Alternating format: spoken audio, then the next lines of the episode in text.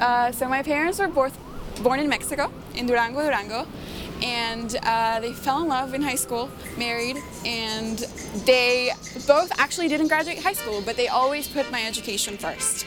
And so when I was 10 years old, they decided that I should move to the United States. And I went to elementary school here, high school here, and I ended up studying computer science while I was in college.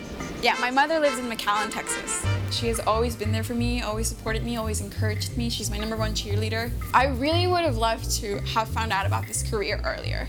I think I found out about it a little late, you know, I'm still an early bloomer, but I think that it says something that nobody told me until I was 19. And nobody looked at me and was like, you could be a computer scientist. Hola chicos! I decided to major in computer science because I like too many things.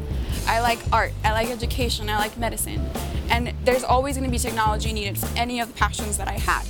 I can go work in technology, uh, building an app for education, building an app to translate, building an app to do many things. If in three years after that I want to work in medicine, I can go build an app for medicine.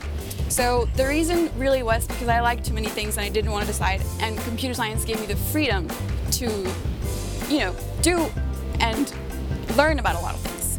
So there's this argument that uh, the best mathematicians, the best scientists have all been artists.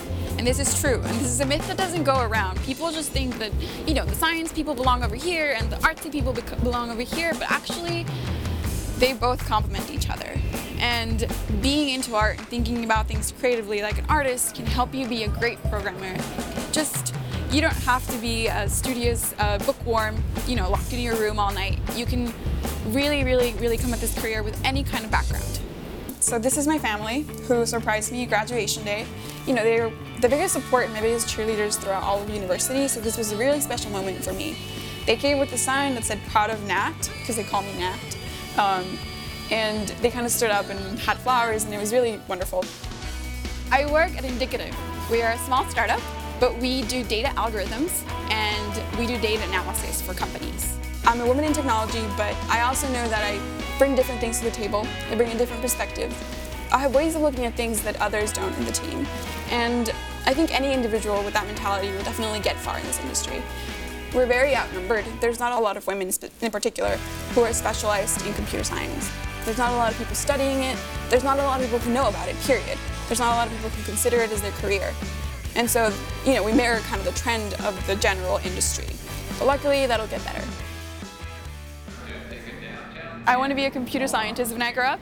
I want to be a data visualization uh, kind of hub of knowledge. I want to have my own ideas, my own visualizations, my own school of thought. I actually want to build a, my own library mimicking D3.js, which is a library to make data visualizations. I want to code it up myself and make it open source and have everyone download the code and contribute to it.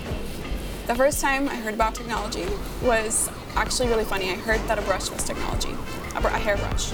And that was because it was making our life better and it was an innovation, a tool that humans invented to make it better.